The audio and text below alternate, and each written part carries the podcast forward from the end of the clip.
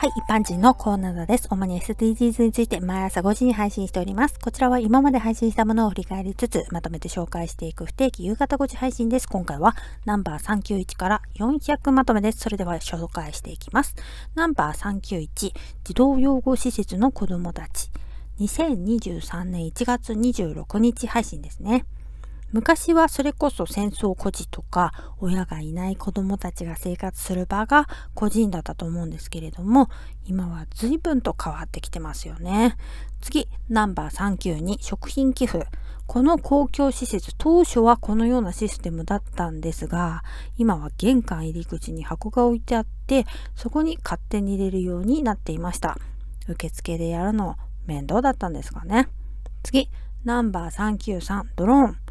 写真家も今やドローンの資格を取る時代なのかもしれませんね。次、ナンバー394、化粧品ロス。私の場合は昔購入したものを少しずつ使ってるから減りが遅くて成分の劣化はあるでしょうね。ずっと長いこと使っています。次、ナンバー395、おせっかい。私は自分がおせっかいタイプだと自覚しているので全部が全部おせっかいにならないように調整しています。次、ナンバー396、食品添加物人工甘味料アスパルテーム。人工的に作られた夢のような甘いものだけど、人間が作り出したものって結局怖いですよね。ダイオキシンもそうだけど、人間は何ちゅうものを作り出したんだって思います。次、ナンバー397、多世代交流。同世代としかつるめないっていう人いますよね。それはそれでいいんですけどそんなに相手の年齢を気にして接してなくてもいいんじゃないかなと思うんですけどね。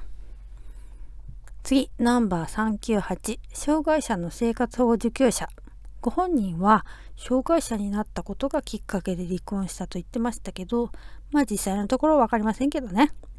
次、ナンバー399、嫉妬文化。